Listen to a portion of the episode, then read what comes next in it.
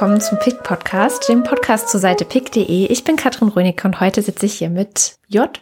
Olaf Kleist. Olaf ist okay, hallo. Was hat es denn auf sich mit diesem J?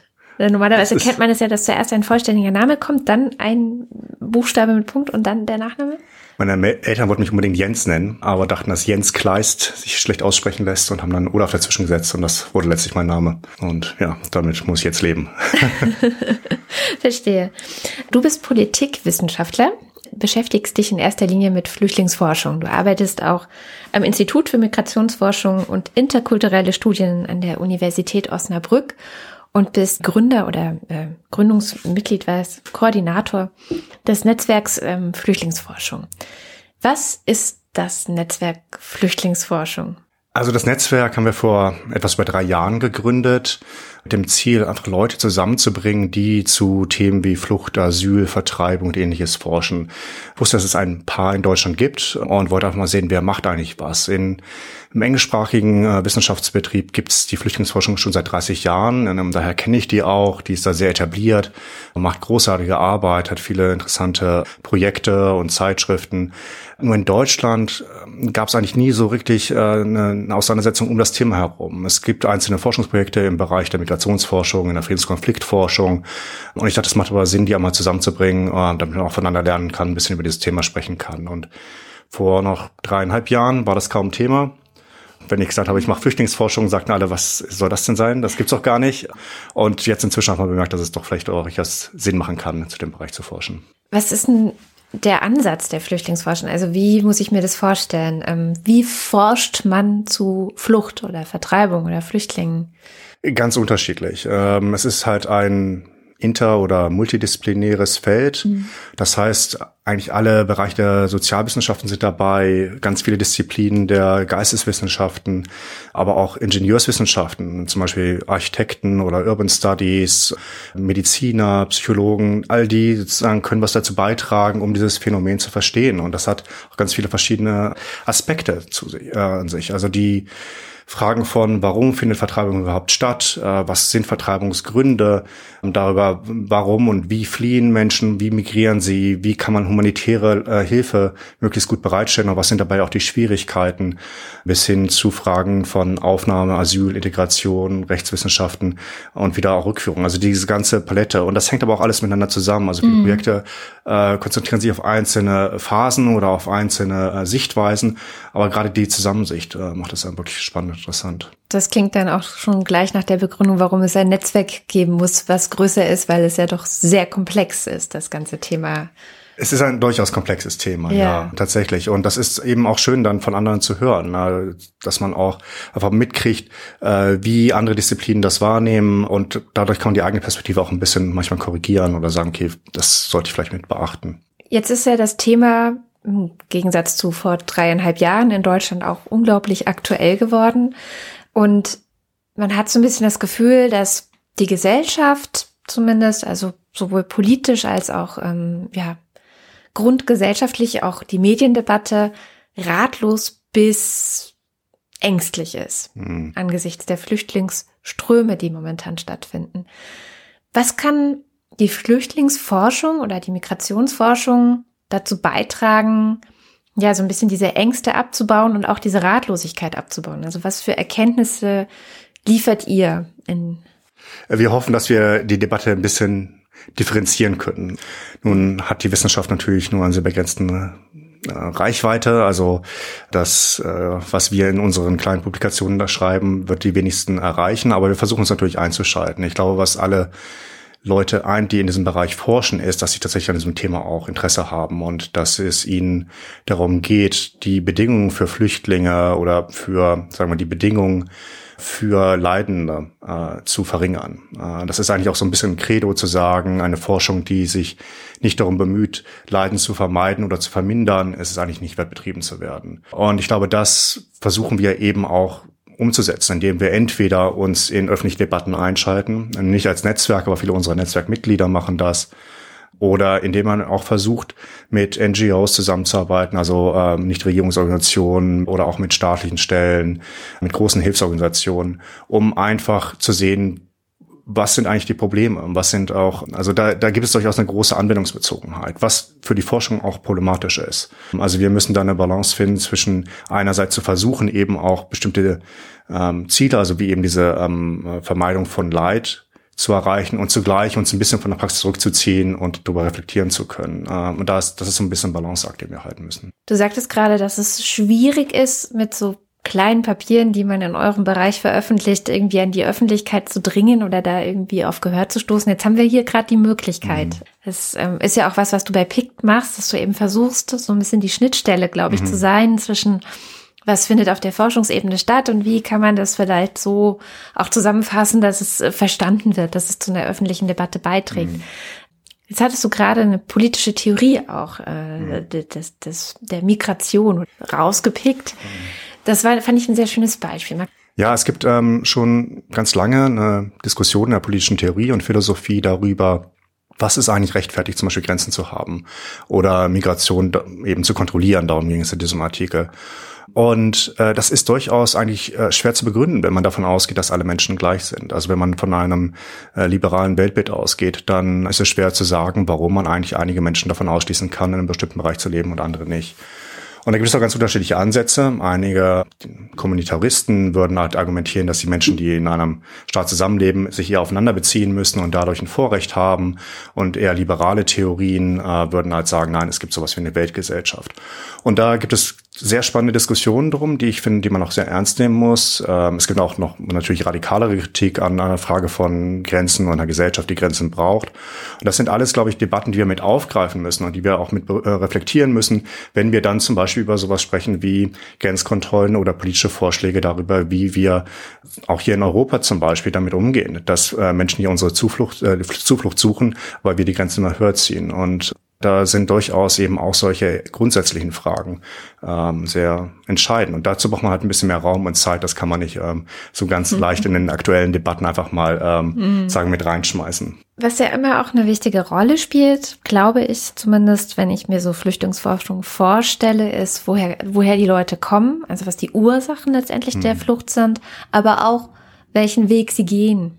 Wel welche Rolle spielen so die verschiedenen Routen der Flucht? Also mhm. wir hatten jetzt gerade Angela Merkel, die gesagt hat, es war zum Beispiel ein Fehler, dass die Balkanroute geschlossen wurde.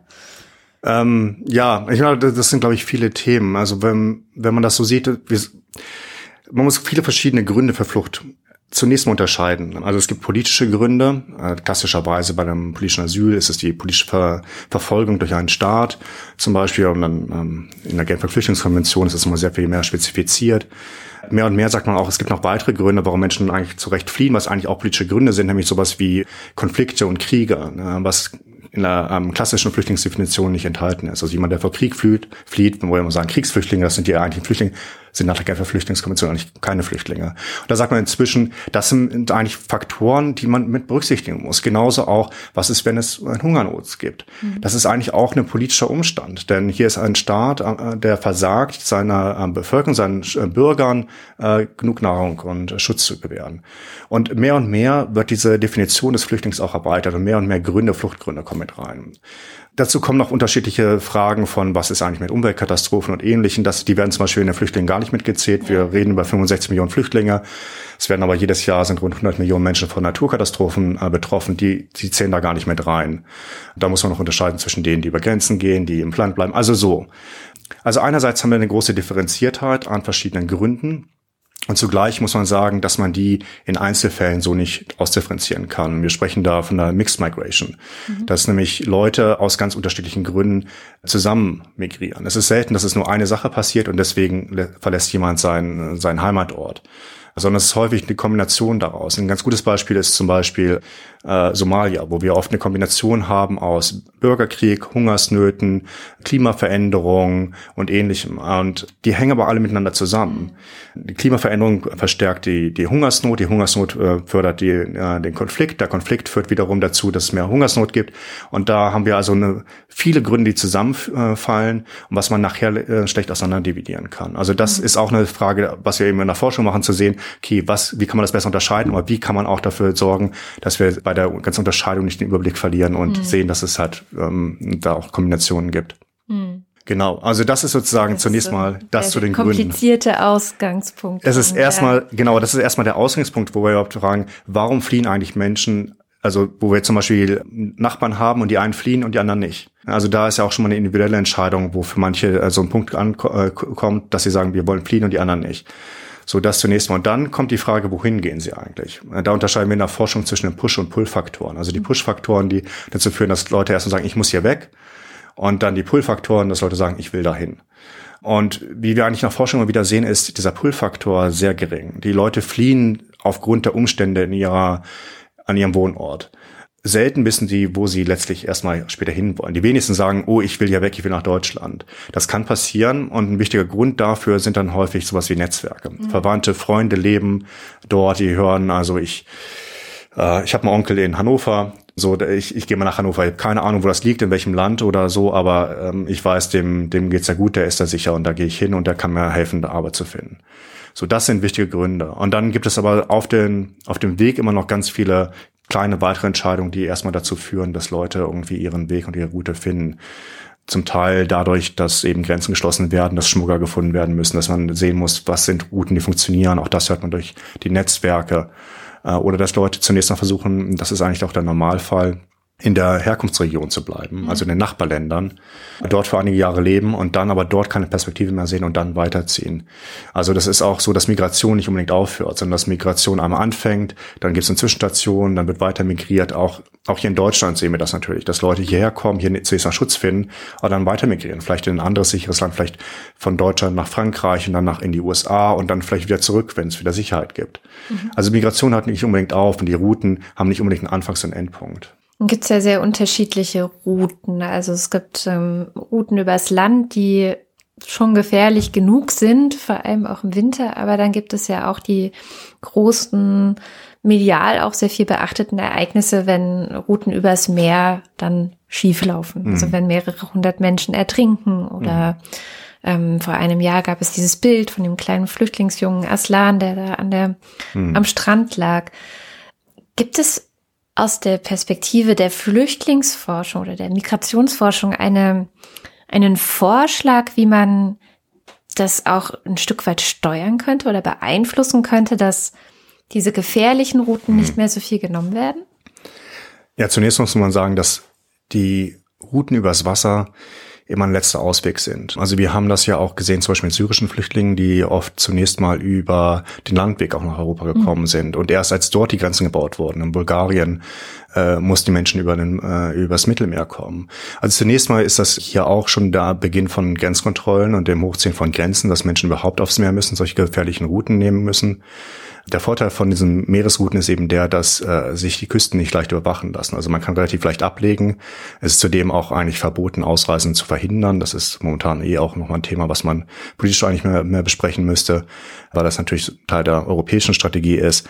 Aber ähm, dann ist es eben auch schwierig, Leute zurückzuweisen, die in Booten ankommen. Ähm, gerade in Europa gibt es da äh, Menschenrechte, die dagegen sprechen. Also das ist so, häufig ist das erstmal nur der erste oder letzte Ausweg, weil alle anderen Wege verschlossen sind. Mhm. Man könnte also einfach diese Grenzen, auch Landwege wieder öffnen. Das andere wäre es, legale Zugangswege zu schaffen durch Visa, äh, durch humanitäre Visa.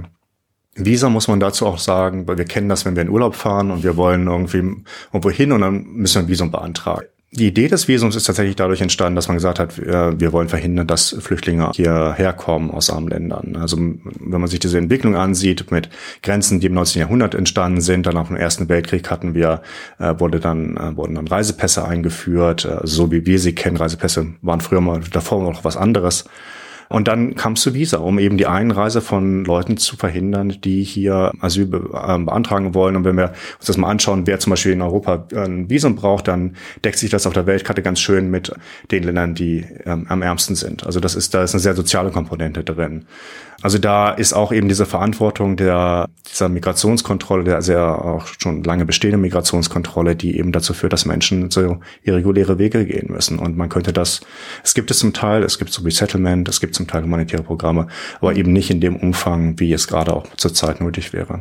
Da gibt es ja auch Debatten darüber, ob man da nicht so Kontingente schaffen sollte. Ähm, aber es gibt immer nur Debatten im Grunde auch mit Obergrenzen. Und das ist ja auch ein sehr wichtiges Thema, also gerade mhm. politisch. Ähm, wir, sehen es gerade wieder zwischen CDU und CSU, die da sehr, sehr stark miteinander ringen und streiten, weil die CSU oder vor allem Horst Seehofer eben dafür ist, dass es Obergrenzen geben sollte von 200.000 im Jahr und nicht mehr, die nach Deutschland kommen sollen. Und die CDU eben sagt, es geht im Grunde nicht.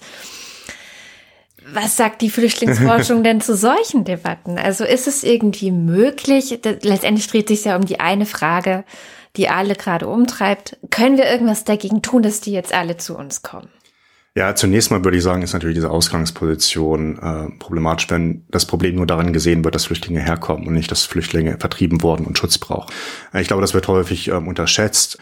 Äh, wobei man da unterscheiden müssen muss zwischen der öffentlichen Debatte und dem, was auch zum Teil politisch getan wird. Also ich glaube, die, die Erkenntnis, dass man zunächst mal den Menschen dort helfen muss, wo sie zunächst hingeflohen sind, in den Erstzufluchtsländern, das ist auch um, zumindest in verantwortlichen äh, Ministerien und äh, Organisationen inzwischen angekommen. Aber auch erst mit diesem großen Druck. Erst jetzt, genau. Das ist jahrelang gerade in einem syrischen Konflikt ja ähm, sehr vernachlässigt worden. Man darf nicht vergessen, ein Grund, warum es zu dieser großen Flucht nach Europa kam, 2014, 2015, 2015 ist, dass den humanitären Organisationen das Geld ausgegangen ist, mhm. dass sie ihre Essensrationen drastisch kürzen mussten und die Menschen tatsächlich ins Elend gestürzt wurden, die in Libanon, Jordanien und Türkei waren. Und diese Missachtung der Leute, die vor Europa waren und seit Jahren dort litten und obwohl man das alles wusste, das hat erst überhaupt dazu geführt. Und das war so ein bisschen dieses Aufbrechen einer alten globalen Ordnung der Flüchtlingspolitik, dass der globale Süden sich kümmern soll und der Norden zahlt dafür das ist halt zusammengebrochen. Und äh, erst als die Flüchtlinge hierher kamen und dann hier ihren Schutz eingefordert haben, da hat der Westen, hat Europa gesagt, okay, wir müssen jetzt wieder doch offenbar wieder zahlen und dafür sorgen, dass es den Menschen zumindest in den ersten Fluchtsländern wieder gut geht oder besser geht. Zu den Obergrenzen, es ist eine absurde Debatte, äh, weil das ein Begriff ist, der viel rumgeworfen wird und selbst diejenigen, die den benutzen, wissen eigentlich nicht wirklich, ähm, was sie damit meinen. Äh, also zunächst mal ist es natürlich, ähm, was Asyl angeht, überhaupt nicht legal oder möglich, das zu machen, Obergrenzen einzuführen. Wer hierher kommt, hat ein Anrecht, ähm, Asyl zu beantragen, Asyl zu bekommen, wenn die Gründe stimmen. Da kann man keine Obergrenze anziehen. Das andere, was ein bisschen, was ich merkwürdig finde, ist, wo diese Zahl 200.000 herkommt. Das mag sich als eine tolle Begrenzung anhören, wenn man an letztes Jahr denkt. Aber wenn man die letzten zehn Jahre denkt, ist das eigentlich eine ziemlich hohe Zahl. Also es ist, es ist irgendwie sehr absurd. Aber wie gesagt, es ist auch überhaupt nicht möglich. Und dann wird häufig von den Kontingenten gesprochen. Da nimmt Deutschland zu, äh, zurzeit 800 im Jahr auf durch solche Resettlement-Kontingente. Das ist ja überhaupt nicht die Frage, darum geht es eigentlich gar nicht. Aber es gibt durchaus die Idee, und ich glaube, das steckt so ein bisschen dahinter, ist das australische Modell, die ihre Grenze tatsächlich dicht gemacht haben, also zumindest ihre Seegrenze. Und vergisst oft, dass, ähm, dass es immer noch viele Asylbewerber gibt, die auf dem äh, Luftweg kommen, durch ähm, also legale Visa. Aber die Seegrenze wurde dort dicht gemacht und dafür wurde dann Resettlement eingeführt. Und das ist, glaube ich, so ein bisschen ein Modell, was man sich hier auch wünscht, was man gerade auch mit der Türkei versucht durchzusetzen, zu sagen, wir machen die Grenzen dicht und dafür nehmen wir die Flüchtlinge auf, die wir aufnehmen wollen. Da muss man aber sagen, das ist einfach äh, nicht in Europa möglich, weil wir hier verbriefte Menschenrechte haben, die es in Australien nicht gibt. Australien ist das einzige westliche Land, das keine Grundrechte in seiner Verfassung kennt. Und äh, dadurch kann so eine Politik durchgesetzt werden, was in Europa hoffentlich nicht gehen wird. Äh, also ich denke mal, das sieht man auch schon in einem Türkei-Deal, dass der eigentlich gar nicht umsetzbar ist.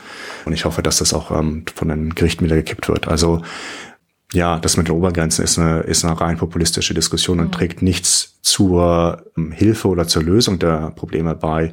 Das ist oft frustrierend, auch in der, in der Flüchtlingsforschung, das zu sehen, dass man denkt, es gibt sehr viel Expertise zu all diesen Fragen. Und dann hört man immer wieder solch irrsinnigen Vorschläge, die keinen Sinn machen und völlig kontraproduktiv sind. Und wo man denkt, das wäre doch ganz schön, wenn man sich mal zusammensetzen könnte und ein bisschen darüber diskutieren kann. Und das passiert natürlich auch, wie gesagt, mit den äh, mit äh, Ministerien, Verwaltungen, großen Hilfsorganisationen. Aber man sieht immer wieder, sowohl in der internationalen Politik als auch in der so lokalen Politik, ne, also in der, was in die Integration angeht, dass es da dort, wo Leute das machen, das wunderbar klappt und dann, wenn die populistische Bundespolitik hineinkommt, ganz viel kaputt gemacht wird von dem, was im Kleinen aufgebaut wurde. Ist das auch was, was ihr tut? Also, dass ihr dann vor Ort ähm, guckt, wie wird auch Integration gemacht? Also ist das auch ein Thema? Ja, also es ist natürlich für viele ein großes Thema. Ne? Also ich muss sagen, wir haben jetzt im Netzwerk 200 Mitglieder, die arbeiten alle für sich, haben ihre eigenen Projekte Und äh, wir machen als Netzwerk keine Arbeit. Aber wir wissen, dass es sehr viele Projekte gerade zu äh, gerade diesen Integrationsthemen gibt. Ich ihm ist in Osnabrück, wo ich arbeite, da äh, koordiniere ich ein Forschungsprojekt, wo wir uns gerade anschauen, äh, welche Forschungsprojekte in den letzten fünf Jahren hier in Deutschland zu dem Thema durchgeführt wurden oder welche yeah. es gibt. Und da kann man ganz schön sehen, dass äh, wirklich der größte Teil zu Integrationsthemen ist. Also äh, Integration überhaupt oder Fragen von Bildung, Wohnung, Arbeit, äh, Arbeitsmarkt und so. Äh, das liegt daran, dass wir eben in den letzten ein, zwei Jahren einen riesigen Boom gesehen haben an kleinen Forschungsprojekten, die mhm. von Stiftungen bezahlt werden, die eben genau diese Themen jetzt auch erforschen wollten, weil das natürlich durchaus eine Sache ist, wo viele Kommunen jetzt überrascht wurden und da funktioniert aber eine Zusammenarbeit relativ gut. Kommunen haben großes Interesse daran, Best-Practice-Modelle oder gute Vorschläge aus der Forschung zu erfahren, um das hinzukriegen. Denn letztlich ist Flüchtlingspolitik immer eine lokale Politik. Flüchtlinge leben im lokalen Kontext und damit, da muss man damit umgehen. Und ähm, da, wo es eben tatsächlich eine Frage, Problem und eine Herausforderung ist, äh, da klappt die gut, Zusammenarbeit gut. Auf einer politischen, also auf einer Bundesebene, finde ich, ist es halt schwieriger. Das heißt, ihr habt auch da die Expertise und es liegen einfach mhm. Kenntnisse vor, wo man sagen kann, okay, wahrscheinlich Investitionen in Bildung und gucken, dass es integriert wird in es ist schwierig, weil das natürlich immer eine Ländersache ist. Das ja. heißt, äh, man kann hier nicht ähm, so eine Forschung machen, sondern es gibt auch vergleichende Studien jetzt, aber es ist immer sehr spezifisch vom lokalen und Länderkontext. Aber es gibt, wie gesagt, sehr viele Projekte, die sich genau damit gerade auseinandersetzen und ähm, versuchen hier auch einen Beitrag zu, zu leisten. Aber es hat alles sehr überstürzt. Und wir, wir, es, ist, es ist nicht so, dass wir uns mit Integration jetzt erst seit ein, zwei Jahren beschäftigen. Ja. Gerade die Migrationsforschung ist äh, vor allem eine Integrationsforschung hier in Deutschland. Seit, seit 10, 20 Jahren ist das so der, der Schwerpunkt. Das heißt, da kann man sich sehr viel drauf ähm, auch stützen. Aber wir haben ganz spezifische Herausforderungen mit Flüchtlingen, dass sich hier um Kinder, Jugendliche handelt, die eben nicht, wo es nicht um eine Einschulung geht und die Frage, wie kann so ein Schulweg für äh, Menschen, die zum Beispiel nicht Deutsch sprechen und nicht gut Deutsch sprechen, funktionieren, sondern wie ist das, wenn Leute hierher kommen mit 16 und Analphabeten sind? Und da haben wir also ganz neue Herausforderungen, müssen ganz neue Konzepte entwickeln. Da macht es Sinn, sich zum Beispiel USA, Kanada, Australien anzusehen, die damit mehr Erfahrung haben, das schon länger machen. Und ich finde es eigentlich ganz fantastisch, was man sieht, wie viele Anstrengungen es gibt, wie engagiert Menschen sind, äh, gerade an Schulen, aber auch in Behörden, in den Medien, die versuchen, dem gerecht zu werden und neue Ansätze zu finden. Also das ist, ich, ich finde, das ist die, die, man sagt immer, Krise kann eine Chance sein. Und mhm. ähm, ich finde, in vielerlei Hinsicht wird die auch so genutzt, dass, mhm. dass es so ein Katalysator ist, um vieles endlich mal zu ermöglichen, was so jetzt von unten kommt. Also es ist, dass man so eine Art Integrationsgesellschaft wird, die, die ähm, einfach aus den Umständen heraus, aus der Notwendigkeit heraus. Und das ähm, ist eigentlich toll zu sehen. Du sagtest vorhin auch kurz, also jetzt haben wir über die Expertise in der Integrationsforschung gesprochen. Klar, also ich meine, interkulturelle Studien ist ja der ähm, zweite Teilbereich mhm. bei dir. Da kommt es ja sicherlich auch ganz stark zum Tragen. Aber du sagtest auch, dass du auf Bundesebene dir wünschen würdest, dass du die Expertise, die in der Forschung vorhanden ist, angenommen würde. Kannst du da ein Beispiel nennen? Also wenn es eben zum Beispiel um sowas wie das Integrationsgesetz geht, das neue oder ähnliches, da äh, wird natürlich vor allem versucht, irgendwelchen populistischen ähm, Stimmungen gerecht zu werden. Und äh, tatsächlich wird aber damit Integration erschwert, weil ähm, die weil es schwieriger ist, ähm, äh, Arbeit aufzunehmen oder Sprachkurse äh, anzunehmen. Und das, äh, da, das ist gerade für viele Ehrenamtliche sehr frustrierend, die sehr viel Zeit und Aufwand äh, in die Arbeit reinstecken und dann das Gefühl haben, dass ihnen aus äh, Bundespolitik Stöcke äh, zwischen die Beine geworfen werden. Äh, und ich finde, das ist eine große Diskrepanz, wo, wo man sagen würde, okay, ähm, da, da muss man nicht mal groß auf die Forschung hören, sondern einfach nur mal auch zum auf die äh, etwas äh, stilleren Wähler, die eben nicht so laut auf die Straße gehen und Parolen rufen, sondern einfach äh, was tun. Äh, ich und da glaube ich, das ist so manchmal ein bisschen frustrierend, sowas zu sehen, so, so mhm. dass das einfach so auf ein bestimmtes Teil der Bevölkerung gehört wird, aber auf den eigentlich viel größeren anderen Teil dann doch nicht. Ein anderes Thema, was aber auch damit zusammenhängt letztendlich. Wir haben gerade im Grunde ja schon über die Realpolitik gesprochen. Angela Merkel, die Bundeskanzlerin, ist ja nun eigentlich dafür bekannt, dass sie so die große Flüchtlingsbundeskanzlerin ist, die mit offenen Armen alle empfängt und sagt, wir schaffen das und wir setzen das hier gemeinsam um. Das widerspricht sich ja aber so ein bisschen. Also das, die Realpolitik klingt ja dann doch anders als diese Semantik oder die Worte, die sehr warm und wohlwollend wirken? Ich glaube, man muss immer aufpassen, dass bei dem ganzen Reden über Merkel, das ist, wir leben ja nicht in einer Diktatur, wo alle Politik von einer Person gemacht wird. Stimmt. Also das ist ja schon einfach ein komplexes äh, auch Feld und da sind viele äh, Interessen und äh, viele Akteure mit involviert. Und doch würde ich sagen, dass Merkel wahrscheinlich im letzten Jahr sehr eine große Rolle gespielt hat dafür, dass Deutschland so eine rationale, verantwortungsvolle Politik finde es immer so erstaunlich, wenn Leute sich aufregen über den Satz, wir schaffen das, weil ich mir kein anderes Politikfeld vorstellen könnte, wo das nicht eine völlig normale Feststellung wäre. Wo man nicht sagen würde, wir haben eine große Herausforderung, aber klar, wir müssen das schaffen. Wir machen das Beste, um es. Ist, ich ich würde das gerne mal sehen, dass es, wenn es eine große Überflutung gibt und sich jemand hinstellt, also das schaffen wir nicht. Das, das jetzt, wir geben auf. Also das würde man sonst nicht machen. Und das ist, ich finde das das Selbstverständlichste. Und äh, vor allem finde ich, dass dass sie auch vollkommen recht hat.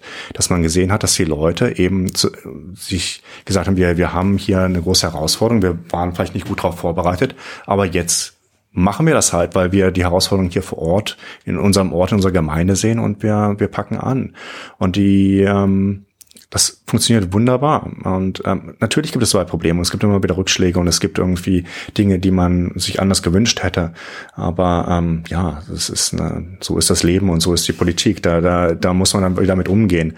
Aber einfach in die Hände in die Luft zu werfen und zu sagen, uff, das schaffen wir nicht, das ist, finde ich, überhaupt keine Option. Was für eine Zukunft braucht es migrationspolitisch? Einerseits in Deutschland und andererseits aber sicherlich weltweit, gerade bei diesem Thema. Ja, schwere Frage. ähm, ich, ich, es gibt keine Patentrezepte. Also was man zum einen würde ich sagen bei Flüchtlingspolitik äh, sage ich eigentlich immer, dass, da, da gibt es keine ähm, perfekte Flüchtlingspolitik, weil ähm, die würde beinhalten, dass es keine Flüchtlinge gibt. Und das ist letztlich muss eine Flüchtlingspolitik immer so eine Art auch versuchen, einfach das Schlimmste zu verhindern sein. Mhm. Und da, das soll eigentlich auch der Beitrag von der Flüchtlingsforschung sein, die ähm, sicherlich nicht nur immer anwendungsbezogen sein darf. Also wenn wir über die Flüchtlingsforschung sprechen, würde ich sagen, da brauchen wir einfach auch äh, längerfristige Strukturen, dass wir bei der nächsten Krise, die auch kommen wird, äh, vielleicht etwas mehr auch Grundlagenforschung haben und äh, dann äh, nicht das so hoppla nachholen müssen. Und ich glaube, das ist überhaupt auch so für die Zukunft der Politik eine wichtige Perspektive zu sagen, das ist jetzt keine komplette Ausnahme. Das war jetzt eine besondere Situation, aber sowas haben wir immer wieder gesehen. Alle paar Jahrzehnte gibt es große Vertreibungen, die wir auch hier in Europa spüren und äh, darauf müssen wir uns einstellen. Wir können nicht so tun, als ging uns der Rest der Welt nichts an. Und äh, das heißt, wir müssen auch dauerhaft und nicht nur dann, wenn es eben äh, zu großen Flüchtlingsbewegungen kommt, sondern dauerhaft äh, uns mit dem Thema auseinandersetzen und das zu auch einem dauerhaften politischen Thema machen. Und zwar nicht nur zu einem, wo es darum geht, Migration zu verhindern, sondern wo es darum gehen muss, äh, Leid zu verhindern und Migration auch äh, wirklich auch zu ermöglichen. Das ist alles nicht leicht, das ist äh, sehr komplexes Feld ähm, und ich denke, da braucht es vielleicht auch ja, viele Spezialisten dafür, nicht nur in der Forschung, auch in der Politik. Es gibt seit Jahren einen Vorschlag, zum Beispiel ein Migrationsministerium zu haben. Ich denke, das würde Sinn machen, das eher unter dem Thema zu fassen, ähm, als das jetzt auch auf verschiedene Ministerien zu verteilen, wo man das im Innenministerium hat, was eine besondere Perspektive beinhaltet und dann ähm, wieder arbeiten in, in der internationalen Zusammenarbeit oder im Außenministerium. Und das, glaube ich, sozusagen alles in einem Ministerium zu bündeln, dass das Sinn machen würde, glaube ich, könnte man jetzt sehen. Ob das politisch durchsetzbar ist, müssen wir mal schauen. Aber da würde ich denken, da das macht Sinn, sowohl innenpolitisch als auch inter, ähm, in der internationalen Politik, ähm, diese Themen immer zusammenzudecken. So wie wir in der Flüchtlingsforschung eben auch versuchen, jetzt einfach diese ganzen Aspekte zusammenzudecken, äh, das selber auch in der Politik zu machen. Ähm, und ich hoffe, dass das in den nächsten paar Jahren auch vielleicht möglich sein wird. Ja, also Migration ist einfach ist der Normalfall, wie äh, wie es heißt, und das müssen wir einfach anerkennen. Also auch sowas ähnliches wie eine europäische Flüchtlingskoordinationsstelle vielleicht sogar. Das wird ja auch oft vorgeschlagen. Ähm, ja, also das, die europäische Flüchtlingspolitik ist so ein bisschen komisch und dadurch entstehen auch viele dieser Probleme, die wir jetzt gerade in Europa sehen dass es zum einen europäische Flüchtlingspolitik gibt, denn äh, die äh, Asylpolitik ist ja eine europäische Politik, aber sie liegt in der Hoheit der Mitgliedstaaten, denn ähm, Asyl zu verleihen oder zu geben ist eine Frage von souveränen Staaten.